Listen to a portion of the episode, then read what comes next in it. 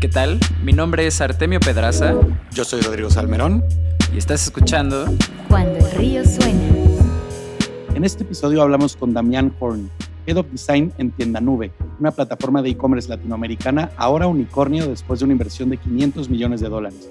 Charlamos sobre sus mejores consejos construyendo interfaces, reclutando talento y entendiendo el mundo a través del diseño. Bienvenidos. Cuando el río suena. Hola a todos, ¿cómo se encuentran? Bienvenidos a un capítulo más de Cuando el río suena, el podcast en el que invitamos a expertos y profesionales del mundo de la tecnología y de la innovación para que compartan con nosotros sus mejores insights y consejos en el ecosistema. Si tú eres un emprendedor allá afuera que está construyendo su startup, te puedes llevar muchísimo de estas pláticas, así que te invitamos a quedarte porque la que hoy nos espera es muy emocionante. Me acompaña, como ya es costumbre, mi socio, Rodrigo Salmerón. ¿Cómo estás, Ro? Muy bien, muy bien. Y desde Argentina, Damián Horn. ¿Cómo estás, Damián? Muy bien, muy bien. Gracias por la invitación. Feliz de estar acá. También nosotros súper contentos de tenerte en el programa. Le cuento un poquito a, a, la gente de ti. Damián es Head of Design en Tienda Nube, que es una de las plataformas de e-commerce líderes en Latinoamérica. Y además tiene ya 15 años de experiencia diseñando y desarrollando productos digitales. Así que, pues bueno, todos los que estamos constantemente iterando en las cosas que tenemos allá afuera, pues esta charla va a ser súper nutritiva. Entonces, para empezar, Damián, ¿por qué no nos cuentas un poquito eh, cuál es tu papel como Head of Design ahí en Tienda Nube? ¿Qué haces todos los días? Bueno, arrancamos por ahí. Les cuento un poco, a ver, lo que más me divierte a mí hoy de, estar en Tienda Nube es que mi papel cambia muchísimo todos los años. Nunca es el mismo. Solo para darles un poco más de, contexto, empecé en Tienda Nube ya por marzo del 2014. En ese momento era una startup de solo 20 personas. Creo que apenas estábamos llegando a 3.000 tiendas que usaban nuestra plataforma y no tenían diseñador. Pero lo que sí tenía era que tenía una misión que a mí me, atrapó y me encantó desde el principio, que tenía que ver con poder potenciar a los emprendedores, a las pequeñas marcas, para que puedan digitalizar sus negocios siendo ellos los protagonistas. Y hoy, casi ocho años después, estamos por llegar a las 100.000 tiendas, somos un equipo de más de 1.000 personas, el equipo de diseño ya está llegando a las 50 personas, así que se imaginan que con ese crecimiento mi papel cambió muchísimo. Cada año me siento junior de nuevo, mucho por aprender, así que un poco pasé de ser el único diseñador a liderar diseñadores, luego pasé a liderar líderes y después a liderar líderes de líderes, ¿está? Esa es un poco mi posición hoy y y para cada una de estas transiciones, el nivel de abstracción y, la forma de trabajar en el día a día cambia radicalmente. Actualmente, mi mayor desafío está en, en, liderar la experiencia de usuario, pero ya no es solo un producto, sino que estamos creando varios productos, varias tribus que están trabajando y que estamos construyendo acá dentro de tienda nube. Obviamente con una expansión por diferentes países de Latinoamérica, que eso le agrega también una capa de complejidad más. Mi día a día se basa mucho en poder transmitir estos aprendizajes de estos años estos nuevos equipos que estamos armando para seguir escalando ¿no? todo lo que son estos nuevos productos y nuevos procesos ¿no? que vamos agregando y, y que vamos mejorando con el paso del tiempo. Solo sumado a eso, ahí como un asterisco, si bien paso el 80-90% de mi tiempo con, con los equipos de producto y que tienen que ver con la experiencia de usuario, le dedico 20% dependiendo del mes a trabajar con, con lo que es la marca y los equipos de marketing. Claro, claro, pues sus productos son, vamos, pues la parte más esencial de la empresa, ¿no? Tiene sentido que ahí pases la, mayoría del tiempo. Me parece también muy divertido este proceso como de reabstracción, ¿no? De volver a reinventar tu trabajo cada vez que te vas moviendo como un paso hacia atrás. Y es algo que es bien común en las startups de alto impacto, ¿no? Que empiezan, justo como cuenta Damián, con 20 empleados tal vez, y al siguiente año ya son tres veces eh, los empleados que había y después el doble, ¿no? Y, y, no dejan de llegar las rondas de inversión y el crecimiento agresivo. Entonces, pues es un reto con el que se enfrentan todos los líderes de las startups que los acompañan desde el principio. Eh, pues también te queríamos preguntar, dado que mm, estás ahí dirigiendo el diseño, ¿no? encargándote del, del, producto desde un lugar muy alto. Esta pregunta igual y hace un rato que no necesariamente te topas con estos procesos como de primera mano, pero te queríamos preguntar, bueno, pues cuál es el, la relación del equipo de producto, del equipo de diseño con el equipo de desarrollo. Como cuál sería tu mejor consejo para mantener una calidad. Justo teníamos una conversación de esto hace poco. Uno diseña algo pixel perfect y después, ya que el producto vive, vamos, se traduce a muchísimos cambios. Y también, pues es importante saber ceder un poco, ¿no? No siempre todo va a quedar perfecto, pero vamos, ¿cuál sería tu aprendizaje trasladando? Ay, sí, porque luego programación parece que lo pasa por una trituradora en vez de una impresora. Mirá, a ver, yo eh, les cuento lo que nos fue sirviendo también a lo largo de, de ese crecimiento y, y, en diferentes etapas fueron cosas diferentes. Cu cuando éramos poquitos, lo que nos ayudaba era que los diseñadores que trabajábamos acá hacíamos el, trabajamos con el HTML y el CSS. No es la única forma, fue lo que nos sirvió a nosotros en ese momento. Nos involucrábamos en la parte visual, en el código también, y eso hacía que fuera más fácil poder lograr esa calidad y, y ese detalle que nos esperábamos en el producto que llegaba a las manos de los usuarios. Después, ya siendo más de 50 personas, creo que lo que más nos ayudó es adoptamos la metodología de squads de Spotify. Muchas startups lo están usando. Básicamente es como que cada squad es como si fuera un mini startup o equipos que están liderados por lo que nosotros llamamos una TPD, ¿tá? la T de tecnología, P de producto, D de diseño. O sea, hay un manager de cada una de esas áreas. El squad tiene una misión y están enfocados en un problema en particular. Y eso hace que es responsabilidad de todos los perfiles poder resolver ese problema y cumplir esa misión de principio a fin. Entonces, no hay un handoff, o sea, no es que un departamento que diseña y que lo pasa a un departamento de desarrollo, sino que se acompaña mucho más el proceso y eso hace que sea mucho más fluido y de hecho hasta detectar cosas antes ¿no? de empezar a desarrollar, trabajar todos juntos en el diseño. Y ahora estamos dando un paso más, creamos un design system que se llama Nimbus.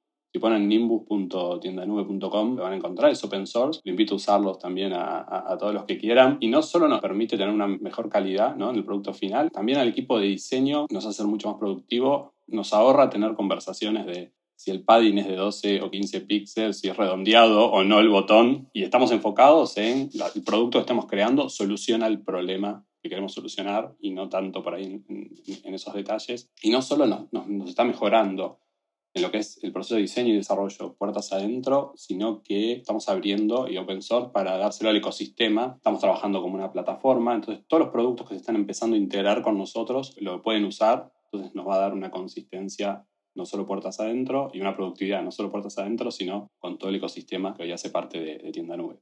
También tienen este otro, vamos, como la parte par en desarrollo del Design System, que es la librería de componentes, o sea, ¿están construidas hacia la par? Sí, de hecho tenemos un equipo de front-end developers y designers tra trabajando juntos en, obviamente, tener la, la, librería en Figma, pero tener los componentes en código, en React, entonces, y, y son lo mismo, y, y, se van trabajando juntos. Entonces, no, no es que hay una cosa diseñada y otra cosa en el código, sino que todo es una cosa. Excelente, porque nosotros hemos trabajado con sistemas de diseño, pero pequeños, ¿no? Nunca con uno a gran escala, con una, una plataforma de ese tamaño. Hace poco tuvimos eh, la suerte de que nos presentaran el de Netflix y ver hasta dónde llegaba, vamos, porque además ellos tienen pues móvil, tienen web, tienen televisiones, ¿no? Entonces nada más se, se expande la cantidad de, de usos que puede tener. Y claro, en cuanto nos enseñaron cómo, vamos, la paridad que tenían de los elementos en el design system con los elementos de la librería de componentes, era como, ah, pero ya se acabó la fricción, ¿no? Ya en ningún momento hay que, hay que hacer ningún tipo de handoff de ningún tipo. Sí. Se trabajan los componentes a la par, ¿no? Sí, sí, sí, totalmente. Me encanta esto que mencionas de que es open source su design system. Justo yo soy un gran partidario de este movimiento, de todo este estudio. Eh, apoyamos mucho a todo el movimiento open source porque creemos genuinamente que eh, si las ideas y las soluciones del mundo fueran open source, pues como humanidad solo tendríamos que resolver los problemas una vez, ¿no? Y construir a partir de eso. A nosotros también nos encanta y, y bueno, un poco en esa línea, cuando empezó Tienda y recién arrancábamos, usamos Bootstrap, por ejemplo, que era una librería open source de CSS, y en ese momento nos ayudó a ir mucho más rápido porque nosotros no la podíamos construir, no teníamos el equipo, no teníamos las manos y teníamos que validar otras cosas, teníamos que enfocarnos en otras cosas. Así que bueno, ahora nos toca a nosotros compartir puertas afuera lo, lo, lo que estamos creando acá adentro. Qué hermoso.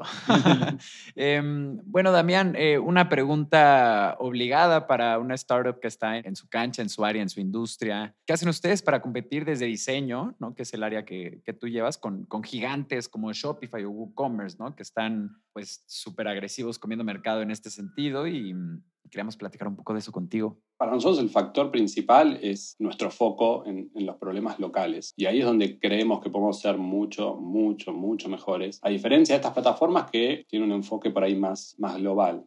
¿tá? Nosotros tenemos una estrategia diferente. Nos levantamos y nos acostamos pensando en problemas a los cuales se enfrentan exactamente todos los días marcas de, de personas que viven en la Ciudad de México, en Buenos Aires, en San Pablo, en la región, ¿no? Y estamos muy, muy enfocados en esos, en esos problemas. Y también es algo que nos apasiona. Sabemos que, que para nuestros clientes eh, emprender en, en, Latinoamérica es súper difícil. Yo realmente admiro, admiro mucho de, de, de, las marcas que usan nuestro, nuestro producto porque es casi heroico. Es una región con mucha inestabilidad, países con inflación, cambios en las reglas de juego, poco acceso al crédito y nos encanta poder aportar también nuestro granito de arena, buscando que la región sea cada vez un poquito mejor, más fácil de emprender, poder bajar barreras y al final del día creo que eso también es lo que nos hace diferentes. 100%. Creo que esperaba que la respuesta fuera por ahí, porque le hicimos una muy similar a Hernán Casa, que fue, bueno, es cofundador de, de ahí de Mercado Libre, y justo era como la pregunta obligada, ¿no? Eh, ¿Cómo hacen para competir con, con Amazon?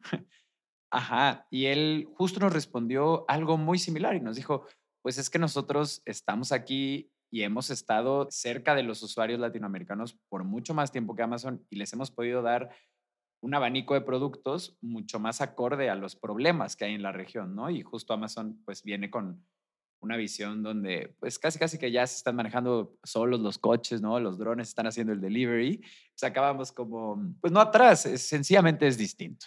Y son otros problemas los que tenemos. Y creo que es, tenemos una cultura diferente, tenemos formas de hacer las cosas y, y de resolver nuestros problemas que son diferentes y obviamente que necesita un producto diferente para solucionar todos esos, esos problemas y lograr que tengan un mejor día a día. Así que va por ahí la hora de diferenciarnos. Claro, que tenga la flexibilidad que requiere Latinoamérica. Te queríamos preguntar también, eh, Damián, vemos que tienen un montón de integraciones, ¿no? Ahora nos cuentas que su design system están abriéndolo o incentivando a sus integradores a que lo utilicen de forma que, bueno, pues la experiencia sea mucho más cohesiva.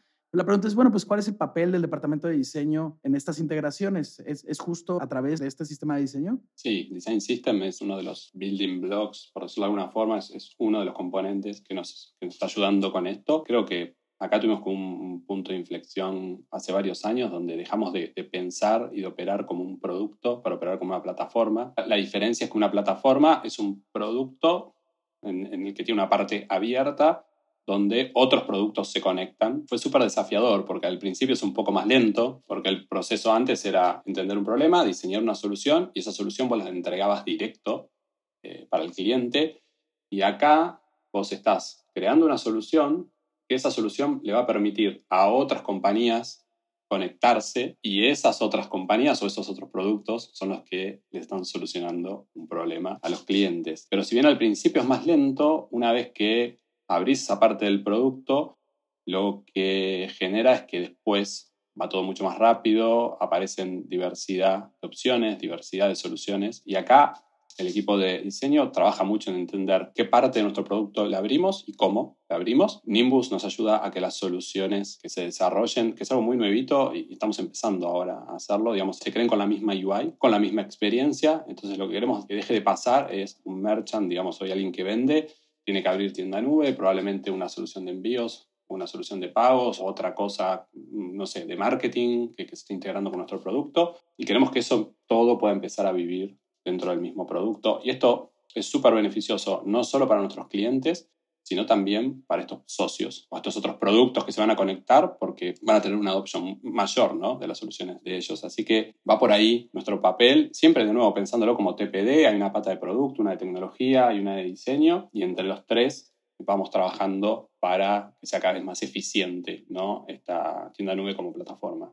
Me encanta ese sistema, sin duda. Yo personalmente no lo conocía, le, le, voy a echar un ojo ahí, ya me llevo tarea. Me encanta llevarme tarea de, estos, de estas conversaciones. Siempre todos los libros, recursos que nos dan, me los he hecho y genuinamente he aprendido muchísimo. También un, una pregunta directa para entregar valor a nuestra audiencia. ¿Cuáles serían tres errores que no se pueden cometer al momento de diseñar productos digitales? Me vienen varios a la cabeza pensando en tres o, o creo del los que más me sirven a mí en el día a día. El primero tiene que ver con enamorarse de la solución y no del problema. Creo que para mí los equipos de, de producto y, y, productos que tienen más éxito son los que se enamoran del problema que quieren resolver. Esto requiere probar una y otra vez, cambiar, iterar, volver a repensar, pero creo que es clave, ¿no? Enamorarse del problema. El segundo creo que tiene que ver con conocer en profundidad para quién estás diseñando. Desde cosas más generales, como es la jornada de esa persona, cuáles son los dolores, qué objetivos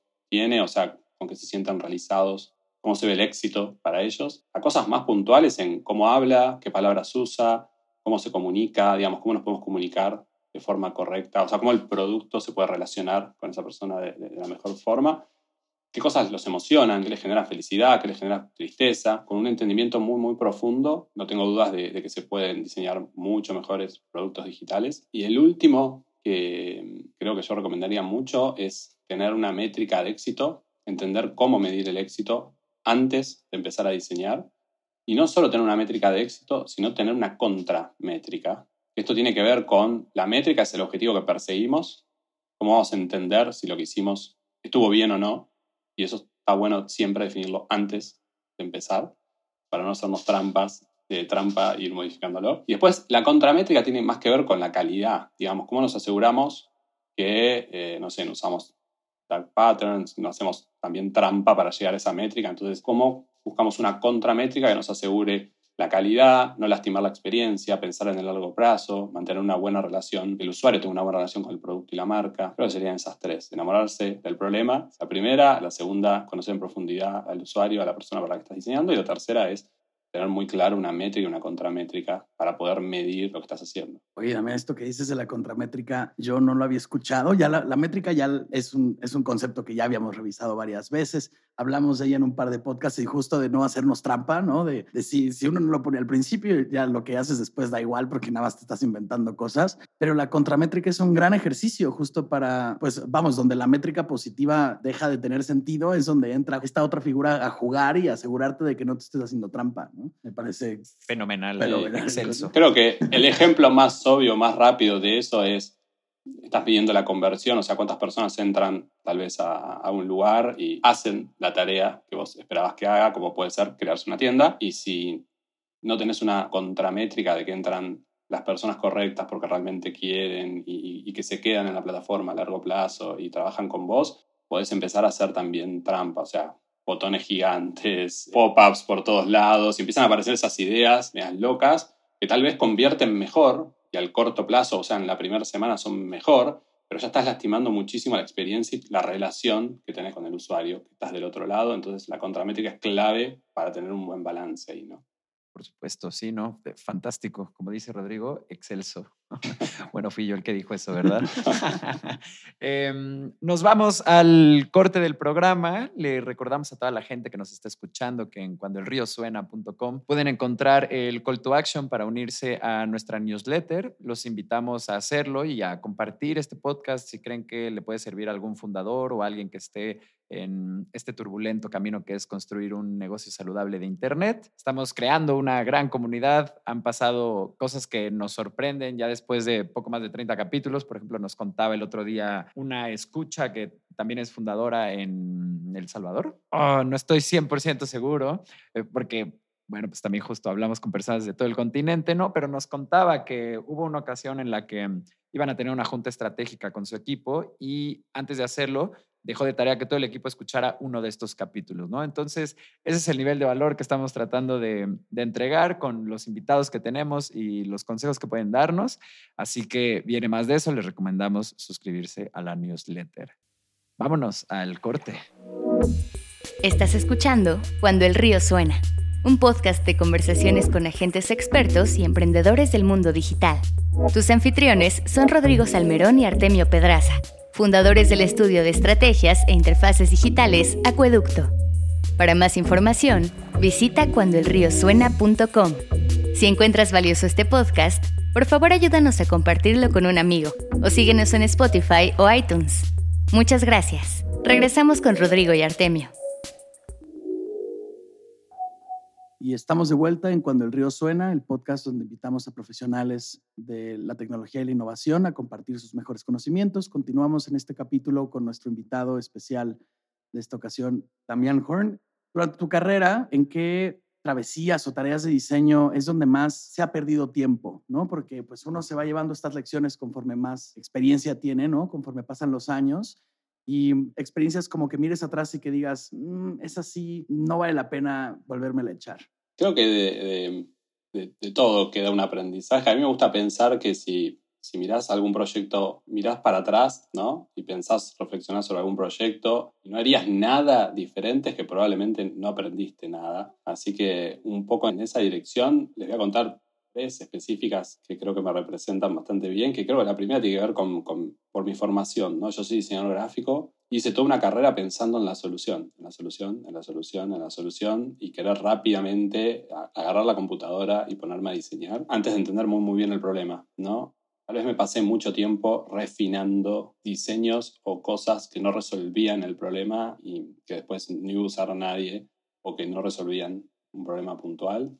Después me tocó pasar por una compañía donde no, a ver, diseñábamos sin tener objetivos claros. Y te das cuenta que al final terminas dando vuelta en círculos, te sentís un poco que estás moviendo cuadraditos de, colores en la pantalla todo el tiempo, subiéndolos, bajándolos.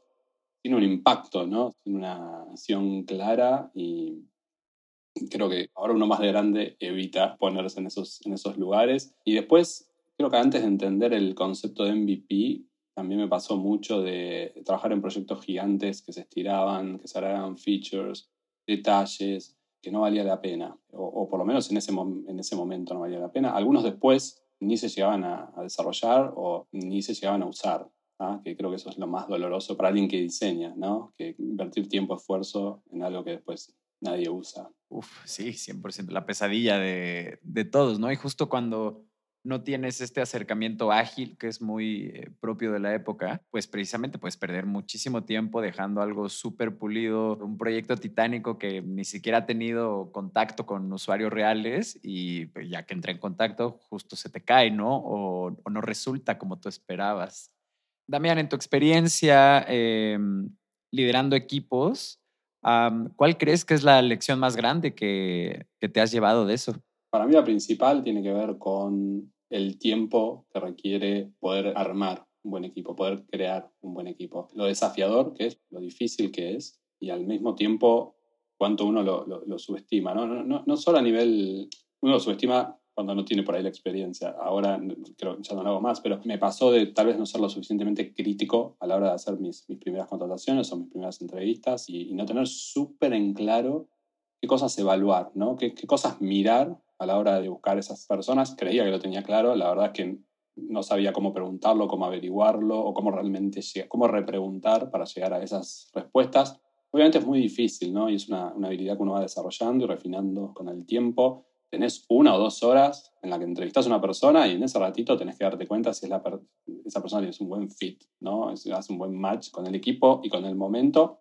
Y eso, por otro lado, no significa que la persona sea mejor o peor, sino que básicamente hay un match, ¿no? Es como las parejas, o sea, es una persona que tiene cierto estilo para trabajar y para diseñar, que encaja con cierta compañía en cierto momento. Lo, que me pasa ahora es que prefiero demorarme tal vez uno o dos meses, traer a las personas ciertas y asegurarme también de que esas personas que traemos podemos crear un relacionamiento a largo plazo, armar un equipo a largo plazo y, y construir a largo plazo. Entonces, para mí fue un gran cambio como trabajo, ¿no? Claro, porque además todo este proceso de contratar talento para tu empresa, precisamente si falta esa parte que mencionas, que es cómo evaluar a la persona que va a entrar o cómo cuáles son los objetivos que va a estar persiguiendo, es algo que se te puede ir muy, muy fácil, ¿no? Porque tú tienes una lista de tareas que hay que tachar y vaya, contratas a alguien para que te ayude con ellas, pero bueno, si, si no tienes esta parte, pues cómo vas a medir su desempeño o, su desarrollo, o incluso cómo vas a poder exigir qué es lo que se está esperando de esta persona, ¿no? También creo que genera como una, una situación incómoda para esa persona que llega con determinadas expectativas y después no son. Entonces creo que para los dos lados siempre vale la pena tal vez una instancia más de entrevista, más tiempo, hasta no avanzar. Si no estás 100% seguro, creo que de nuevo a largo plazo es lo mejor para todos.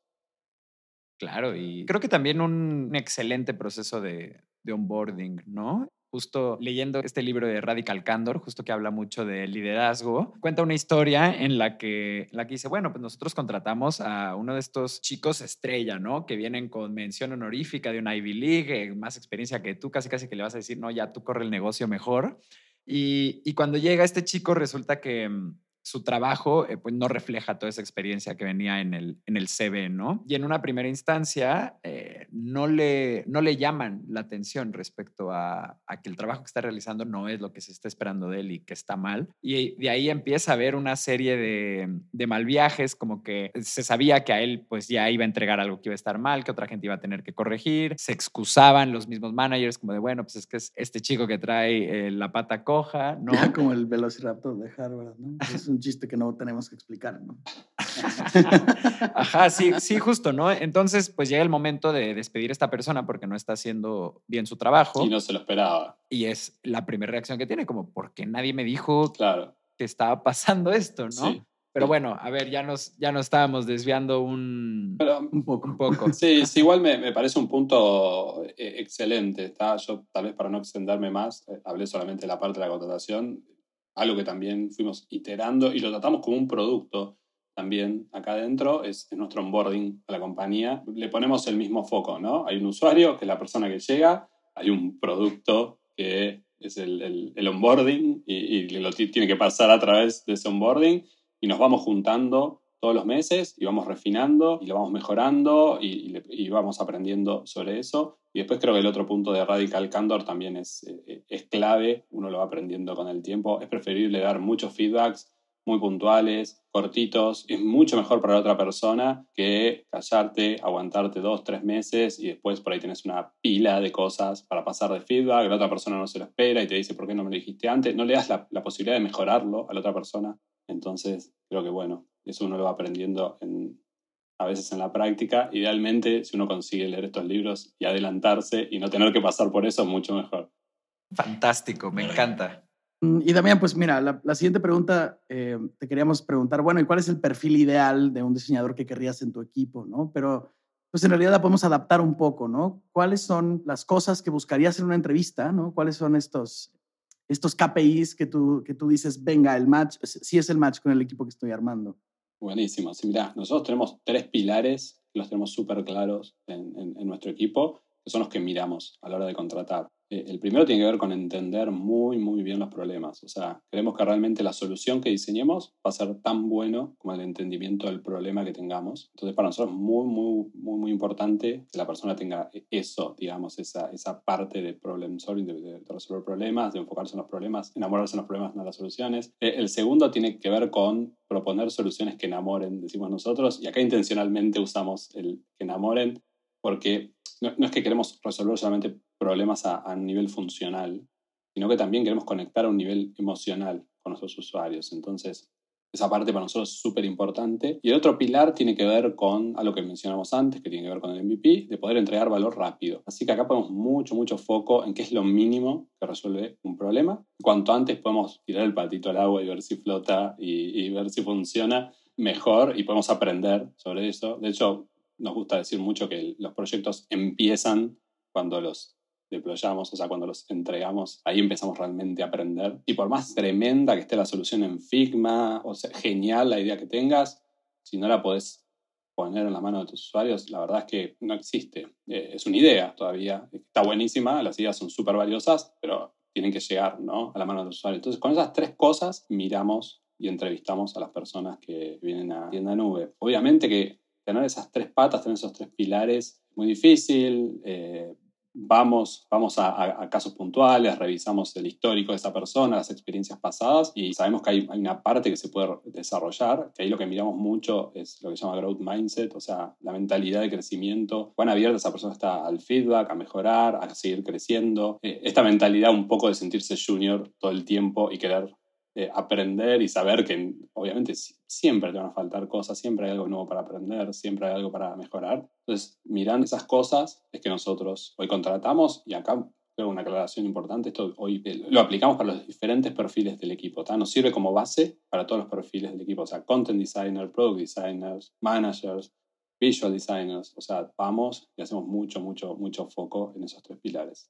Qué emocionante ver tan buenas bases estratégicas y como de filosofía y cultura en, en una empresa. Real, realmente me emociona a largo plazo hasta dónde puede llegar todavía más la, la, idea de tienda nube, ¿no? Y sobre esto que mencionas, como de estos tres puntos, es también muy curioso como el último, que era como esta agilidad para hacer MVPs o como esta vulnerabilidad para hacerlo, pues va muy de la mano con esto, ¿no? De que siempre, si las cosas se quedan en estrategia, solo son una estrategia, pero pues también todas las estrategias empiezan a ser reaccionarias una vez que reciben el primer golpe, ¿no? Una vez que te dan en la rodilla y ya no, es, ya no son las cosas como esperabas, pues justo entre el primer punto que mencionaste, que era como el del problem solving, ¿no? Y, tener como esta maleabilidad para, órale, bueno, salió distinta la estrategia, pero nos empezamos a adaptar y dale y dale avanzando y, y no paremos. Damián, uh, queremos recomendarle algunos recursos a los líderes de diseño que nos están escuchando de otras startups. Entonces, si nos pudieras compartir tres libros, canales de YouTube, hasta un thread de Twitter, vaya, lo que, lo que creas que pueda servirles justo a personas que están en posiciones similares a la tuya. Ok. Ahí lo, lo primero que siempre suelo recomendar es, soy muy fanático de Julie Su, no sé si la conocen, es la, la XVP de, de design de, Facebook y, y, todo lo que escribe me parece alucinante. Tiene, tiene una capacidad de abstraer cosas súper complejas y difíciles de, de, explicar y ponerlas en palabras muy, muy fáciles y obviamente una experiencia tremenda a lo largo de su carrera. Eh, escribió The Making of a Manager, que es, es un libro súper interesante. Vale la pena seguirla en Twitter está todo el tiempo compartiendo cosas súper valiosas, tiene un blog, eh, creo que se llama... De ¿Cuál era su nombre? Perdón. Julie Su, se escribe J-U-L-I-E-Z-H-U-O. Ok, ok. sí, es la ex VP de Design de Facebook creo que hubo un libro que a mí me ayudó mucho y, me cambió bastante cómo pensar y cómo encarar procesos más creativos, que se llama Creativity Inc., que es, Creatividad SA, creo en, español, que es de Ed Catmull, CEO de Pixar, ahora creo que es el presidente de, Walt Disney, y cuenta en esa historia cómo crearon Pixar y con los problemas que se fueron topando a lo largo de la creación, no solo de la compañía, sino de las primeras películas que fueron haciendo en Pixar y cómo era el proceso que tenían ellos y cómo lo iban refinando para ir haciendo esas películas que son tremendas. Y lo más interesante es que es súper práctico el libro, súper simple. Entonces cuenta desde, no sé, cómo rediseñaron una sala de reunión y cómo se sentaban y cómo era la mesa, cómo hacía que una mesa súper alargada solo terminaban participando los del medio, los del costado no, y eran súper improductivas. O sea, a ese detalle va, eh, a cómo ellos tienen todo un proceso para poder crear sus, pelis, que tiene mucho que ver con gastar el equipo más chiquito y el menor tiempo posible en hacer una primera versión, iterarla, iterarla, iterarla, iterarla y después realmente ir a una producción final. Y creo que se conecta mucho con este concepto de MVP o pensar eh, como súper ágil, sí. Y después, pensando en otro punto, yo creo que lo mejor que, tenemos hoy es, eh, tenemos una comunidad genial, tenemos podcasts como estos, tenemos varios equipos de compañías como Nubank, Mercado Libre, Airbnb, Spotify, que todo el tiempo están escribiendo y están contando sobre cómo resolvieron problemas puntuales y a mí me encanta. Pero más allá de estos blog posts o, de estos podcasts, yo creo que cuando uno lee algo interesante y quiere profundizar un poco más, mandarle un mail a estas personas, decirles que es súper interesante lo que hablaron, que tenemos más preguntas, que nos encantaría profundizar sobre el tema. Y la verdad que me han sorprendido un montón de veces de personas súper grosas que pensé que nunca me iban a contestar y que están súper abiertas a hablar, a contarte su experiencia, a compartirla. Y acá, de nuevo, yo creo que no hay, me gusta la frase, no hay preguntas tontos, hay tontos que no preguntas, no preguntan, perdón. Nada, mandarles un mail, decirle que queremos saber un poquito más y hablar con todas esas personas, la verdad es súper valioso, es un recurso que todos tenemos a mano y, y que súper vale la pena aprovechar la interconectividad, ¿no? Porque si no, pues estamos aquí todos conectados y cada quien en su cuarto encerrado. Y... Es entrar al Internet Game. Damián, ya, ya para terminar, esta es la última pregunta. Hemos tenido una conversación muy, muy agradable, pero bueno, pues todo, todo acaba y esta es una pregunta que le hacemos a todos los invitados desde, desde su concepción, ¿no? Eh, y es muy importante porque siempre nos da mucho insight al respecto de dónde hay que poner eh, atención o hacia dónde hay que voltear a ver. Y es bueno, ante los retos que enfrenta eh, Tienda Nube y tú como pues en, en, la dirección de diseño en los próximos años, ¿qué te quita el sueño? Pensando específicamente a en, lo que está pasando ahora en tienda nube, recibimos una inversión ¿no? Eh, de 500 millones de dólares, salió publicado en varios lugares.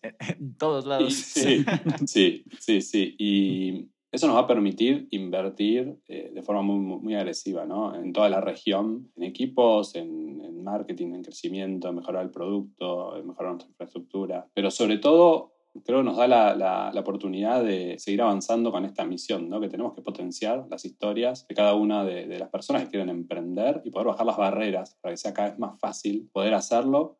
Y si bien Tienda Nube ya tiene 10 años como compañía, creemos que realmente recién estamos empezando y, y tenemos mucho, mucho, mucho para hacer para, para construir esa visión. Entonces, siendo puntualmente a la, pregunta, hoy, hoy eso es lo que más me ocupa. ¿Cómo podemos hacer que en este contexto tan desafiante como es Latinoamérica, para los negocios de la región sea 10, 100, 1000 veces más, más simple tener éxito? ¿Cómo podemos bajar esas barreras? ¿Y cómo podemos lograr que al mismo tiempo que, que crecemos como, como equipo, nuestro producto tenga una experiencia de usuario mucho mejor, nuestros procesos sean cada vez mejores y obviamente lograr ser una compañía y un lugar mil veces mejor también para que todas las personas que vengan a, diseñar a tienda nube tengan todo absolutamente todo lo que necesiten para hacer el mejor trabajo de sus vidas. Eh, e-, ese es el desafío que tenemos hoy y es lo que me quita el sueño, ¿no?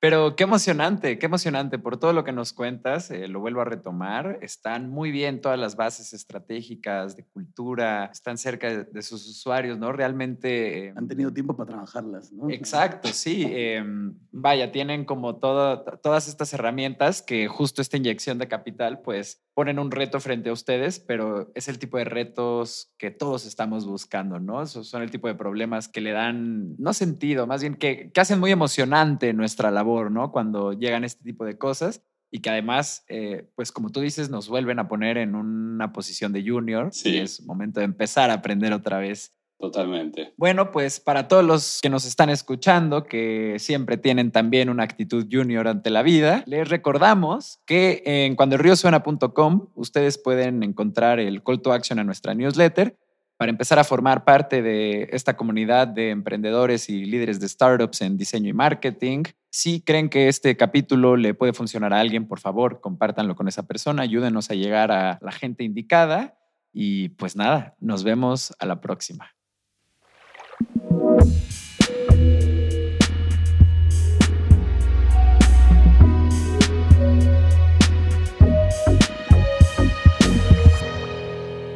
Cuando el río suena.